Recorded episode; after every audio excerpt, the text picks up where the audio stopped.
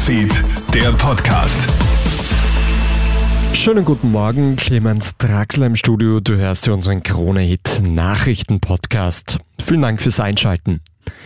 In Österreich müssen heute erstmals Klimakleber vor Gericht. Aktivistinnen und Aktivisten der letzten Generation verantworten sich in Linz vor einem Richter. Grund sind nicht bezahlte Verwaltungsstrafen, die die Aktivistinnen und Aktivisten für eine Klebeaktion in der Linzer City ausgefasst haben. Die letzte Generation hat diese Strafe angefochten.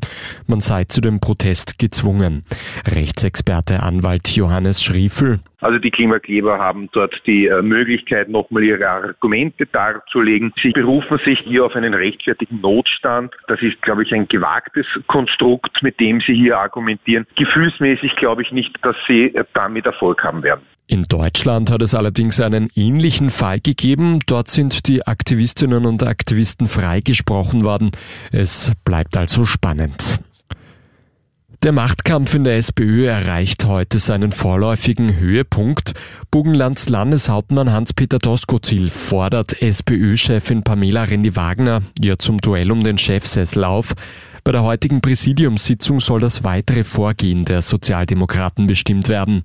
Im Raum steht etwa eine Wahl bei einem Sonderparteitag, bei dem Renny Wagner aber wohl leichte Vorteile hätte. Doskozil möchte daher alle SPÖ-Mitglieder befragen. Niederösterreich erleichtert die Abschüsse von Wölfen. Im Waldviertel hat es zuletzt immer wieder Wolfsrisse gegeben. Künftig dürfen Jägerinnen und Jäger selbst auf die Tiere schießen. Und zwar dann, wenn sich der Wolf mehrmals innerhalb kurzer Zeit einer Siedlung nähert, er andere Tiere reißt und sich vier Wochen lang nicht vertreiben lässt. Kritik kommt von der Tierschutzorganisation WWF. Die neue Regelung würde gegen das EU-Recht verstoßen. Und Manchester City fegt gestern Abend in der Champions League über RB Leipzig hinweg. Die Citizens gewinnen daheim nach dem 1 zu 1 Hinspiel mit 7 zu 0 und steigen mehr als souverän ins Viertelfinale auf. Ex-Salzburger Erling Haaland trifft unglaubliche fünfmal. Im zweiten Spiel des Abends reicht Inter Mailand ein 0 zu 0, um gegen den FC Porto aufzusteigen. Das war der Kronet Nachrichten Podcast für heute früh.